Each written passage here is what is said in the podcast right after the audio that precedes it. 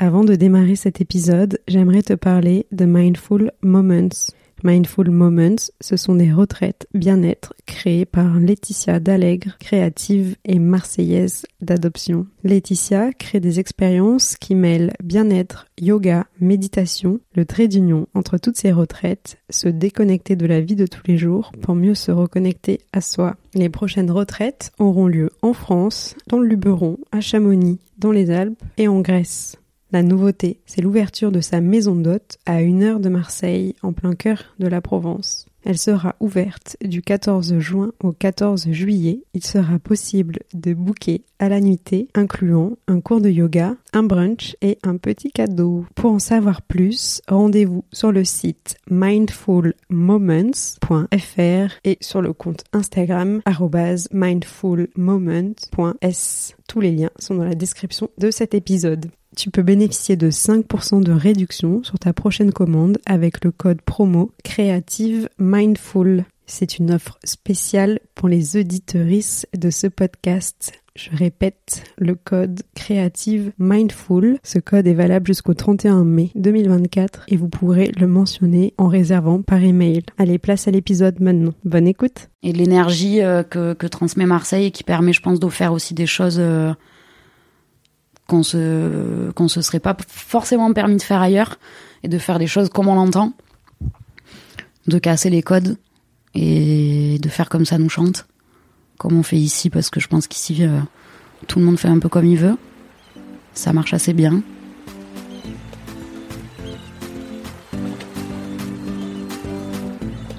Vous écoutez Marseille Créative, je suis Clémentine Roux, votre hôte dans ce podcast, découvrez les histoires d'artistes, d'artisans, de chefs, de designers, mais pas que.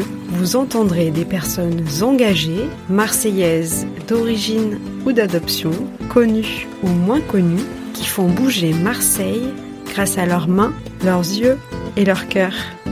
Dans chaque épisode, un talent vous ouvrira la porte de son quotidien il vous racontera sa facette de Marseille. Bienvenue dans Marseille Créative, le podcast qui met en lumière les créatives et les créatifs marseillais. Je vous emmène au 93 boulevard Eugène Pierre, à l'angle avec la rue de l'Olivier, au plein cœur du quartier du Cama. C'est ici que Juliette m'a donné un rendez-vous en cet après-midi gris du mois de février.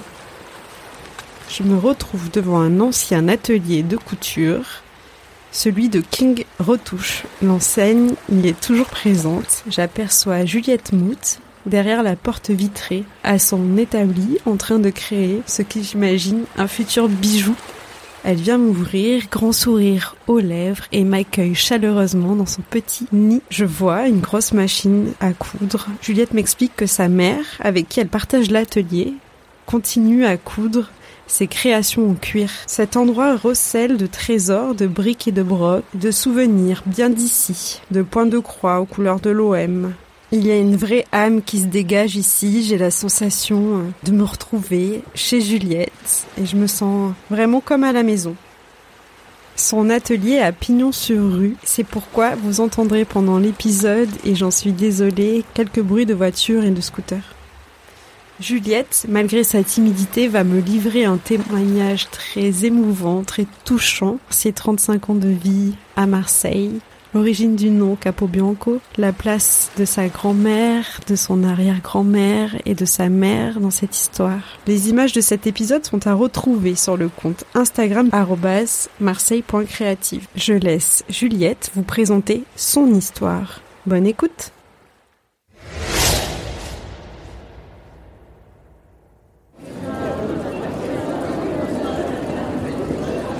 Je m'appelle euh, Juliette Mout, j'ai 35 ans, euh, je suis née à Marseille euh, et j'y vis depuis 35 ans. Mes souvenirs d'enfance à Marseille, les, les premiers, c'est bah, là où je suis née à l'Estac tout au nord de Marseille. Et après, mes souvenirs les plus marquants, c'était dans le 15e arrondissement de Marseille, aux anciens abattoirs, dans une friche industrielle, où j'ai vécu pendant pendant cinq ans en communauté avec euh, mes parents et plein d'autres gens qui travaillent sur place dans le milieu du spectacle de rue. Et c'est là où j'ai rencontré la plupart de, mes amis de maintenant. Et, et ça a forgé, je pense, aussi une grande partie de, bah, de la personne que je suis aujourd'hui. Moi, j'habitais vraiment à l'Estac Rio, c'est vraiment le tout dernier village de l'Estac, juste avant Corbière. Euh, qui est aussi, je pense, le, enfin, l'Estac en tout cas, je pense que Rio c'est l'endroit le, plus pauvre. C'était euh, très éclectique, euh, très très populaire, très mélangé, très vraiment une vie de village. Enfin, à l'Estac, tout le monde se connaît. Il y avait une, une poissonnière d'ailleurs qu'on aimait beaucoup qui s'appelait Juliette qu'on allait tout le temps voir quand on allait acheter du poisson avec mes parents. Et le samedi, on allait au marché, on achetait le poulet rôti, des panisses, et voilà, ça c'était le la tradition euh, d'un samedi à l'Estac. Mais sinon, honnêtement, ça n'a pas beaucoup changé depuis. Aujourd'hui, je vis dans le 5e arrondissement. Ça fait un petit moment maintenant.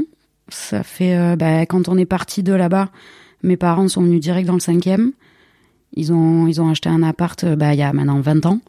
Donc ça commence à faire 20 ans que je, que je côtoie ce quartier. J'ai pas du tout la même perception de Marseille euh, aujourd'hui que quand j'étais petite, par exemple. Euh, quand j'étais, enfin, en tout cas, je sais que petite ou même euh, même ado, euh, venir de Marseille, c'était un peu une tare. Enfin, en tout cas, quand il allait quelque part, surtout, bon, je parle notamment en France, pour ceux qui connaissaient, qui avaient une notion plus ou moins de Marseille, c'était euh, enfin voilà dès que tu dès que tu disais je viens de Marseille euh, on te disait ah ouais mais ça craint et c'est sale et les calaches et nanana ça c'était le discours classique euh, des gens qui connaissaient pas Marseille et, et du coup c'était très dur d'être fier d'être de venir de Marseille parce que il fallait toujours te défendre machin enfin se justifier c'était c'était assez chiant alors que maintenant bah, depuis 2013 où Marseille a été capitale européenne de la culture les gens sont enfin venus euh, voir par eux-mêmes et constater qu'en fait, il n'y avait pas que du shit et des kalachnikovs, et qu'il y avait aussi plein de gens bien et plein de belles choses à voir. Je trouve ça bien que les gens aient plus peur. Euh, je trouve ça assez marrant. Enfin, ça me fait quand même, euh, ça me fait sourire de voir, euh, bah, de voir autant de gens fans de Marseille maintenant là depuis 2-3 ans, alors qu'on est la ville la plus ancienne de France. On a quand même 2600 ans d'histoire et les gens ont attendu 2013 euh, pour venir voir. Et voilà, après j'espère que ça va pas s'essouffler, j'espère que tous les gens euh, que tous les gens qui viennent ici vont continuer à, à mettre en valeur Marseille et que enfin et surtout j'espère que que ça va évoluer dans le bon sens. Voilà, parce que bon bien évidemment, je sais euh, je sais tout ce qui se passe, je sais les Parisiens qui qui rachètent quand même pas mal de trucs où on a l'impression aussi euh, beaucoup parlent de gentrification, de choses comme ça. Après, moi, je pense que je pense qu'on n'a rien sans rien et que et que si on veut pas rester une ville pauvre et si on veut un peu évoluer, ben il faut forcément euh, il faut forcément que que les gens euh, qui ont un peu d'argent et de et de projets y participent à ça. Donc moi, je trouve ça très bien. Ben Marseille, c'est une couche euh, d'immigration depuis toujours, depuis le début. Donc en fait, je vois pas pourquoi, euh, je vois pas pourquoi ça s'arrêterait là. Donc en vérité, là, ok, c'est des Parisiens, mais c'est juste que jusqu'à présent, euh, ils avaient peur et peu importe, euh, enfin peu importe la manière, moi, enfin tout le monde est bienvenu ici. Je pense qu'il y a la place pour tout le monde, il y en a toujours eu. Moi, ça me pose pas de problème en tout cas. Du moment que les gens respectent notre manière de vivre et ne veulent pas forcément changer la face de Marseille, euh, moi ça me va très bien. Et de toute façon, je pense que ceux qui supportent pas euh, notre manière de vivre, ils sont déjà repartis. Maintenant que j'ai 35 ans et que et que je travaille pour moi, ben ben je trouve ça bien de pouvoir enfin euh, mener un projet sans avoir à partir de Marseille, que ce soit, enfin moi c'est des bijoux, mais même je pense aux, créateurs qui sont dans la mode ou des choses comme ça ou des milieux euh, ou dans ou dans tout en fait dans le cinéma dans l'art euh, surtout tout voilà tous les métiers comme ça de l'artisanat ou de l'art euh, ou avant en fait tu te posais même pas la question tu voulais faire la mode ben en fait t'allais à Paris tu voulais faire du cinéma t'allais à Paris enfin il y avait aucun espoir euh, de de travailler ici et donc je trouve ça hyper bien que maintenant on ait enfin le choix et enfin la chance de pouvoir faire ce qu'on veut d'ici. Même si, bien évidemment, c'est sûrement un peu plus dur qu'ailleurs, mais, mais au moins, ça, on a une vraie valeur ajoutée euh, qu'il n'y a pas ailleurs.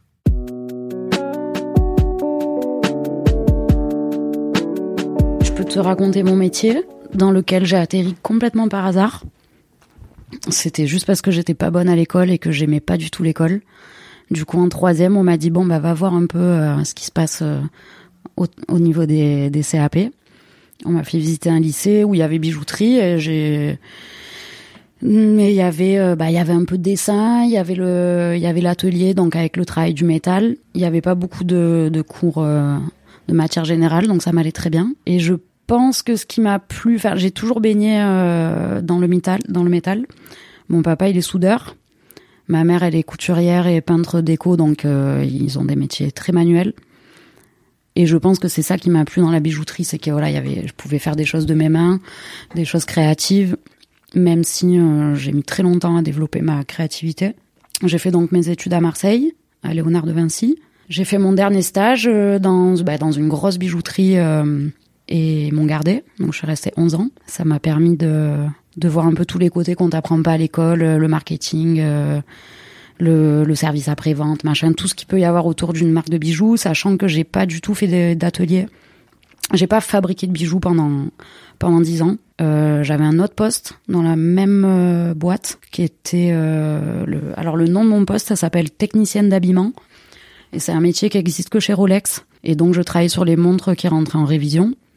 Et du coup je les démontais, je les polissais. Donc ça c'était tout le travail de de restauration qui me plaisait vachement et que je et que je pratique maintenant dans mon métier. Je suis partie de, de cette boîte en 2018 et en fait euh, c'est pendant le confinement. J'ai j'ai réfléchi deux ans quand même. Et euh, sachant que j'ai toujours eu depuis que je suis chez mes parents, en fait depuis que je suis rentrée en bijouterie, j'ai toujours eu un petit atelier chez moi qui était d'abord chez mes parents et après euh, que j'ai mis dans mon appart. Et j'avais construit un établi avec mon père j'ai eu des outils à Noël, à mes anniversaires, euh, de mes 15 ans à, à mes 20 ans. du coup, euh, du coup, j'ai toujours eu de quoi travailler chez moi. Et pendant le confinement, euh, j'ai, bah, il fallait s'occuper. Et c'est là, en fait, que j'ai commencé à sortir. j'ai fouillé un peu dans tous mes tiroirs. J'ai sorti un peu tout ce que je trouvais, des gourmettes, des, des vieux bijoux, plein de choses. Et là, j'ai commencé à faire des bijoux avec ça. Et en fait, c'est là que j'ai eu le déclic et que je me suis dit, bah voilà, en fait, ça c'est ça c'est la manière dont je veux bien continuer à faire euh, de la bijouterie euh, en partant de matières euh, déjà existantes, parce que je me voyais pas du tout continuer la bijouterie d'une manière traditionnelle, acheter des métaux neufs, les travailler juste pour vendre et et juste dans le but de de faire l'argent. Enfin, je vois, je voyais pas trop l'intérêt. Ça avait aucun apport pour le monde. Enfin, des marques de bijoux, il y en a plein, donc je voyais pas du tout l'intérêt d'en rajouter encore. Et par contre, de le faire de cette manière-là, en réutilisant que des vieux matériaux, en donnant une nouvelle vie à des choses qui existent encore et qui dorment euh, au fond des tiroirs, euh, là j'ai trouvé ça hyper intéressant. Et c'est comme ça que et c'est comme ça que je me suis lancée. Et grâce à une copine euh, qui a organisé un, petit festival bah, cette année-là, juste juste post confinement, et en fait, elle m'a proposé d'exposer mes bijoux. Moi, j'avais rien, j'avais pas de nom de marque. Je, je savais même, j'étais pas encore sûre du tout de vouloir faire quelque chose. Et vu qu'elle m'a proposé ça, j'ai dit bon bah ok, dans ce cas-là, c'est c'est le déclic, c'est que c'est la, bonne manière, le bon moment. Et c'était le moment aussi, euh, c'était exactement le moment où ma grand-mère euh, est partie euh, en EHPAD pour euh, bah, parce qu'elle était âgée, mais c'était surtout qu'elle voulait tenir compagnie à sa à sa grande sœur qui était allée en EHPAD six mois avant et dont elle était très très proche et elle s'était occupée d'elle euh, pendant deux ans. Et en rangeant l'appartement de ma grand-mère avec ma maman, je suis tombée sur un sur un livret de famille de ma grand-mère. Et en fait, euh, j'ai découvert pour la première fois le, le nom de jeune fille de mon arrière-grand-mère, de la mère de ma grand-mère. Et ce nom, c'était Capobianco. Et, euh, et en fait, euh, ben en fait, il m'a, il m'a sauté aux yeux. Et je me suis dit, euh, désolé, ça, ça m'émeut. Il y a une grande symbolique avec ce nom, déjà parce que bah, c'est le nom de mon grand-mère. Et surtout, c'est, euh, c'était, c'était une manière. Enfin, je trouvais ça, je trouvais que ça collait euh, complètement parce que moi, je donne je redonne une vie à des vieux bijoux. Et là, je, enfin voilà, j'ai vu ce, ce nom de famille qui était qui était oublié depuis euh, depuis un moment parce que ma grand mon arrière-grand-mère, euh, bah, elle était mariée quand elle, elle a perdu son mari très jeune, donc elle était veuve, elle avait le nom de son mari. Après, elle est venue en France, elle a divorcé. Enfin, elle s'est remariée, elle a redivorcé, donc elle a eu ce nom qu'à la fin de sa vie. Nous, on s'est à peine croisés avec mon arrière-grand-mère. Et, euh, donc ce nom, je le connaissais pas du tout. Et, et en gros, bah, lui donner une deuxième vie, je trouvais ça complètement cohérent. Et c'est là que j'ai choisi de, de l'utiliser pour, pour faire ma marque. Enfin, pour ma marque. Et j'en ai parlé à ma mère, elle a trouvé que c'était une très bonne idée. Et voilà, j'ai pu, euh, j'ai quand même eu le temps de d'en parler à ma à ma grand-mère et à ma grande-tante. Elles sont parties l'année d'après. Je suis très fière de voilà de, de, de continuer à transmettre ce nom. Elles arrivaient de Sicile. Et ben, elles sont bah oui, elles sont nées là-bas et elles y sont restées jusqu'à ma grand-mère 14, euh, euh, sa sœur 16 ans. Et voilà, et elles sont venues euh, en traversant des montagnes, en payant des passeurs et, et en rejoignant, elles ont rejoint à Marseille des gens qu'elles avaient de leur village qui étaient déjà venus ici, qui, étaient, qui, qui ont atterri à Marseille à Saint-Julien. Donc elles avaient quand même un contact ici, mais euh, mais voilà, et elles sont arrivées bah, toutes seules avec leur maman, puisque ma mon arrière-grand-mère, elle avait perdu son mari, euh, il est mort à 36 ans, et, euh, et que c'était la misère en Sicile, quoi. Enfin, c'était après-guerre. Là où je, je me dis que peut-être ça conjure un peu le sort, c'est que c'est que ma grand-mère, sa sœur et sa maman, elles se sont fait voler tous leurs bijoux. Du coup, j'ai quasiment aucun bijou de famille, et donc je me dis que quelque part c'est un peu une revanche aussi de faire des bijoux avec le nom de ma grand-mère, enfin le nom de mon arrière-grand-mère.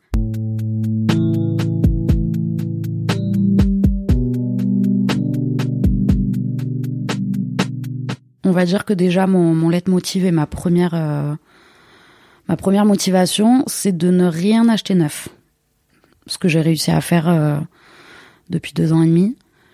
Je, du coup, je chine euh, des vieux bijoux que ce soit. Alors maintenant, j'ai trouvé un fournisseur. J'ai un fournisseur qui me fournit un peu en grosse quantité, qui est une bijouterie à Marseille, qui est spécialisée dans l'achat et revente de bijoux anciens.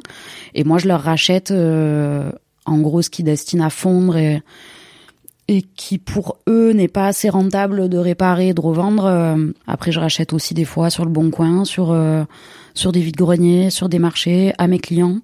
Des fois, je fais du troc de bah, les gens me ramènent, euh, mes clients me ramènent des vieux bijoux et moi je leur euh, je leur fais un avoir sur euh, sur un achat ou enfin voilà j'adore le principe du troc aussi après ben après en vérité je je décide de ce que je vais faire une fois que j'ai la matière première devant moi je dessine rien puisque de toute manière je peux pas prévoir ce que je vais créer vu que c'est la matière qui décide. Alors j'ai, j'ai, je me suis un peu pris d'amour pour euh, pour les mailles euh, grains de café et les gourmettes, mais je pense qu'en fait c'est c'est c'est pas c'est pas c'est pas du au hasard, c'est que c'est ce qu'on a beaucoup ici. Les gourmettes avec le prénom, les chaînes gourmettes, tout ça, ça j'en trouve euh, à l'appel.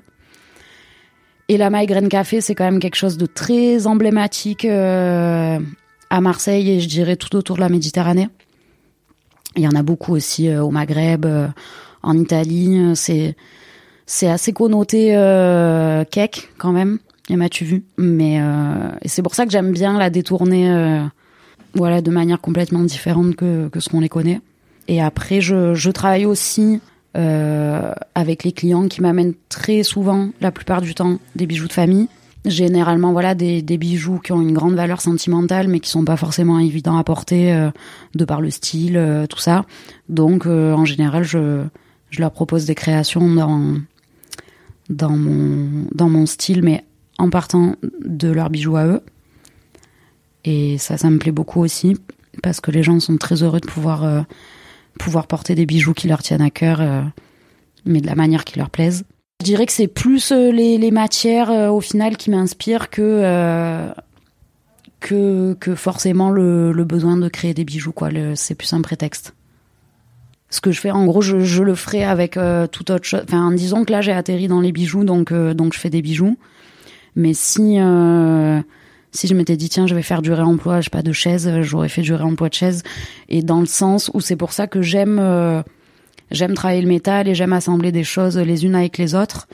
Mais euh, mais mais je mais dans ma tête c'est pas forcément un bijou dans enfin j'ai pas envie de, de, respecter les, en tout cas les codes de la bijouterie et de me dire euh, bon ben je fais des bijoux donc un bijou ça doit être comme ci, il doit y avoir des pierres, ça doit être serti comme ça, mais tout ça pour dire que je compte incorporer de plus en plus de, de matières euh, qui n'ont rien à voir avec les bijoux. J'ai pas mal utilisé ces derniers temps de verre de Murano, même du plastique, enfin en tout cas de la résine euh, pour des pièces que j'ai fait en collaboration avec bah, une artiste qui s'appelle Résine.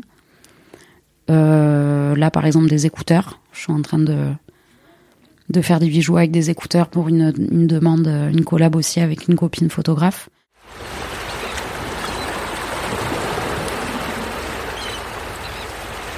Je me nourris de de ce que j'ai vécu à travers Marseille, je pense. Je te dis ça et je regarde euh, l'affiche euh, qui est là-bas, que les risographies que j'ai fait au tout début où j'ai commencé. C'est des rochers de, de la Vesse, une des calanques qui a tout au nord de Marseille avec du grillage et ce grillage qui tient les rochers. Euh, moi, je, enfin voilà, ça je le vois sur les parois des de, de toutes les calanques et même de l'Estac. Il y en a partout à l'Estac, partout il y a de la roche, il y a du grillage, il y a du grillage autour.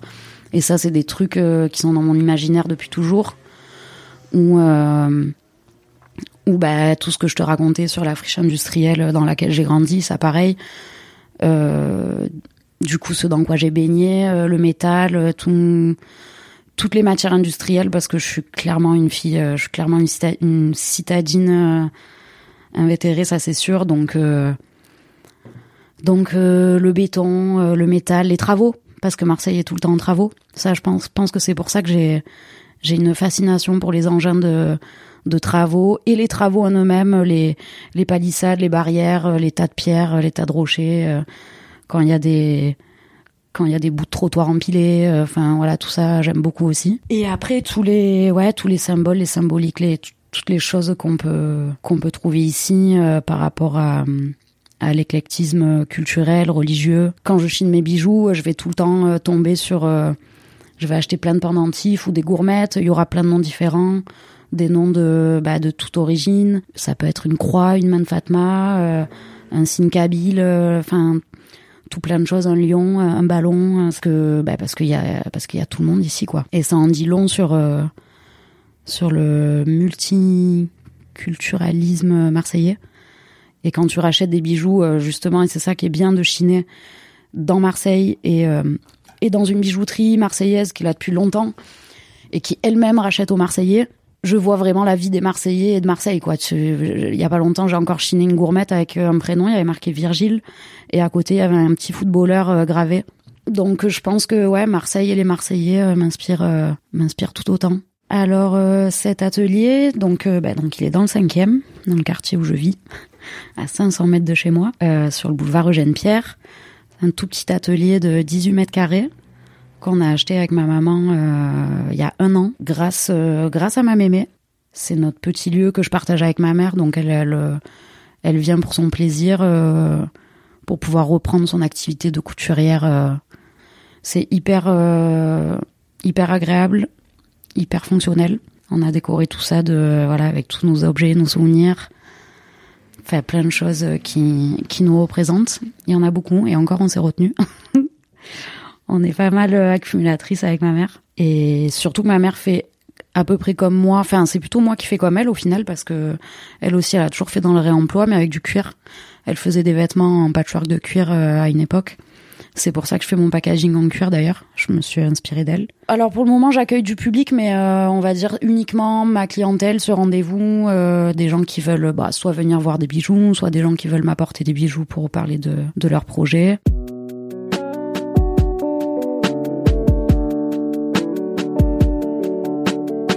Mes petites habitudes à Marseille quand j'avais encore le temps d'avoir des habitudes. J'avoue que maintenant, à part venir à l'atelier, euh, non, euh, mais si mes petites habitudes, bah si, j'ai des nouvelles habitudes euh, quand même depuis que j'ai l'atelier. C'est très souvent aller boire le café au dernier métro, déjà, juste à côté. C'est un endroit, c'est une brasserie de quartier comme ce qu'il y a de plus classique, mais de J'adore euh, l'ambiance familiale et le fait que, enfin voilà, c'est un vrai bar de quartier, enfin bar brasserie parce que tu peux manger le midi. Et euh, voilà, et, au bout de quelques temps, bah tu fais la bise à tous les serveurs et c'est trop cool et ça, j'adore en fait, euh, j'adore ces les ambiances familiales. Et dans mon quartier, il y a le trois quarts aussi où j'ai passé beaucoup beaucoup de temps. Là, pareil, c'est un bar restaurant. Après mes habitudes à Marseille, ben aller voir la mer dès que j'en peux plus aussi. Ça c'est le. En général, j'aime bien aller vers Samena où il y a les grandes pierres plates là, où il n'y a pas beaucoup de monde. Et quand vraiment j'en peux plus, euh, je vais là-bas et je prends un bon bol d'air frais, ça régénère, euh, que ce soit été comme hiver, euh, même en hiver. rien que le fait de voir la mer, déjà, ça va mieux, tout de suite. Après, j'adore aller faire le tour de certaines petites fripes un peu méconnues, qui a vers les réformés, vers Libération. J'ai des petits tours comme ça que j'aime bien, ou des petites recycleries, des petits trucs aller faire des petits tours de temps en temps. Je suis beaucoup allée à une époque euh, au marché aux fleurs aussi, au réformé, j'aimais trop. Et après, aller flâner au soleil, euh, boire des cafés ou boire des coups en terrasse avec mes copains. Ça, c'est un peu une passion aussi. Aller bronzer l'été, beaucoup, dès que je peux, le plus possible. J'ai de la chance de rouler en moto, donc euh, c'est assez facile, même si je travaille beaucoup, le soir de prendre ma moto et d'aller me jeter à la mer, voilà, après une grosse journée et après, bah, le, le marché de la plaine, je suis très contente qu'il soit de retour aussi. Ça, c'est une très bonne nouvelle. Ça fait plaisir. J'ai pas pu aller beaucoup, mais, mais en tout cas, ça, ça faisait grave plaisir d'y aller, euh, d'y aller quelques fois. Et après, aller acheter mes épices à Noailles, très important. Je ne peux pas vivre si j'ai pas de poivre chez moi.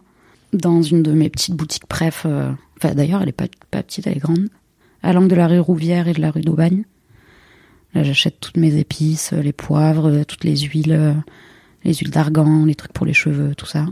Je sais pas si j'ai le droit d'être grossière pour dire ce que je déteste à Marseille, les branleurs. C'est un des, des, grands paradoxes marseillais qui nous permet, je pense, de faire ce qu'on veut quand on, ouais, voilà, comme on veut et c'est de d'être flâneur et d'être désobéissant. Mais je pense que je pense qu'il y a quand même un, un genre de, de je m'en foutisme et un et, et ouais un laisser aller euh, qui s'est un peu euh, qui s'est un peu ancré depuis euh, enfin que ce soit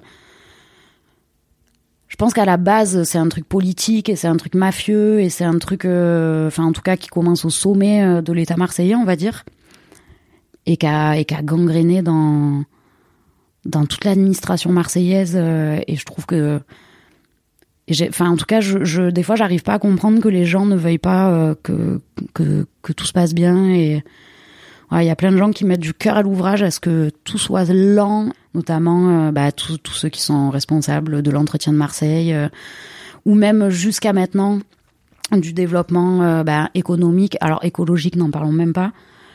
même de la culture. Tout le monde a fait en sorte que, enfin, je pense que ça en arrangeait pas mal que Marseille soit soit complètement caché euh, et oublié euh, de tous pendant des années. Et il y en a qui, voilà, qui en profitaient bien. J'espère, j'espère que cette terre, elle va, elle va un peu passer, que tous les vieux, ils vont, voilà, tous les vieux qui fonctionnaient comme ça, j'espère qu'ils vont tous partir à la retraite gentiment et, et qui vont être remplacés par des gens motivés. C'est, pourtant, pourtant, je suis marseillaise, hein, il n'y a pas plus marseillaise que moi, mais il y a des mentalités que j'arrive pas à comprendre.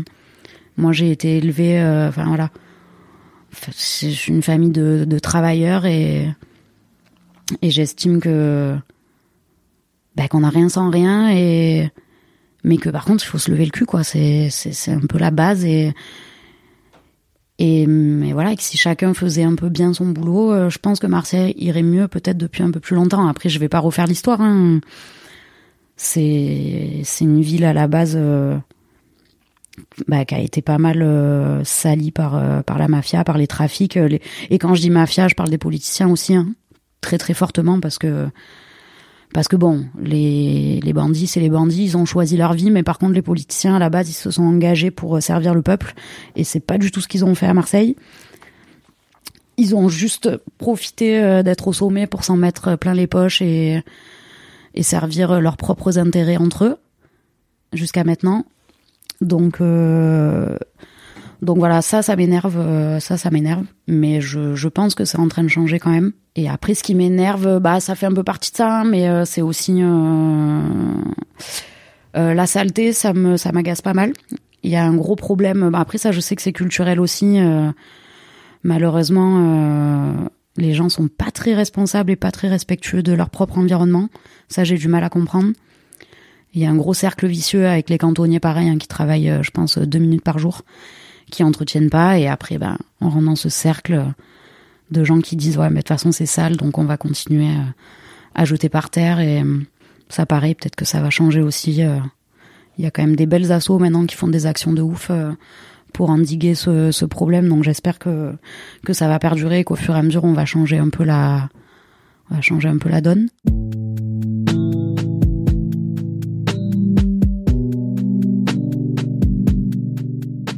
L'odeur qui symbolise le mieux Marseille, Pétard, ça c'est une sacrée question parce que parce qu'en croire tout le monde, ce serait les odeurs des égouts ou en tout cas. Euh, mais moi je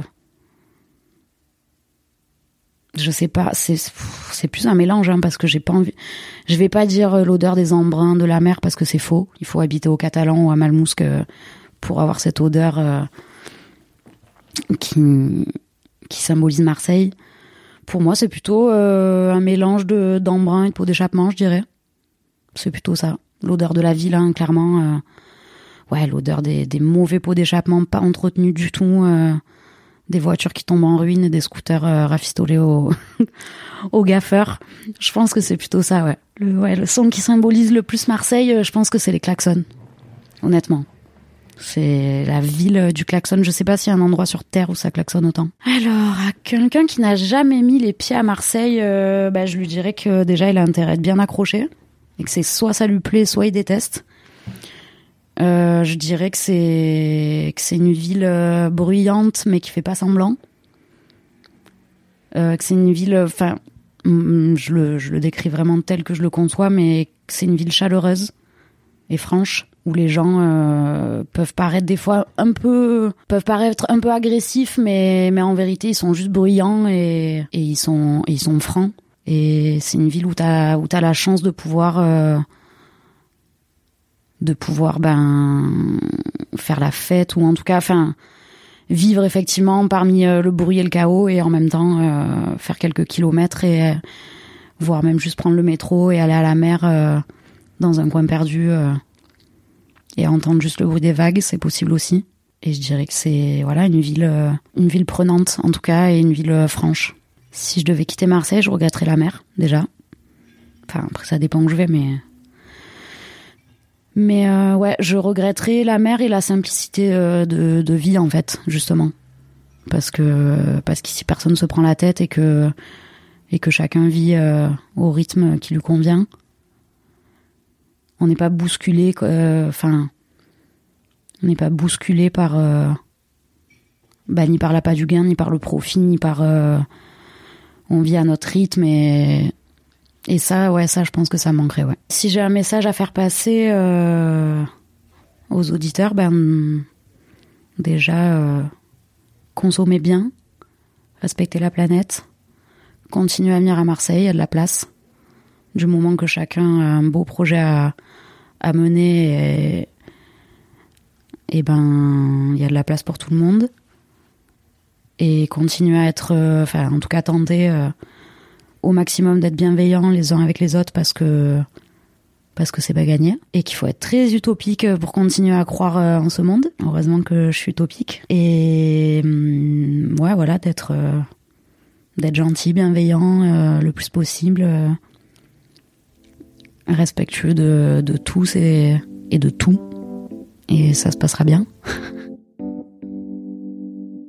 Un grand merci à Juliette Mout de nous avoir partagé son histoire. Vous pouvez acheter ses bijoux sur son site internet atelier capobianco.com. Vous pouvez aussi vous rendre dans son atelier sur rendez-vous ou chez Frapstore au 10 rue Beauvau dans le premier arrondissement de Marseille ou bien chez Michto à Bruxelles. Sinon, je vous invite à vous rendre et à vous abonner à son compte Instagram capobianco.capobianco Capo Bianco s'écrit C-A-P-O B-I-A-N-C-O. Les liens sont à retrouver dans la description de cet épisode.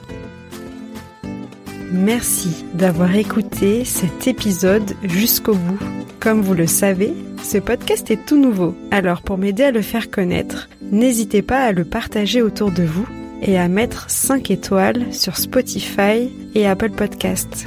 D'avance, un grand merci pour votre soutien et je vous donne rendez-vous dans 15 jours pour un nouveau portrait marseillais. À bientôt!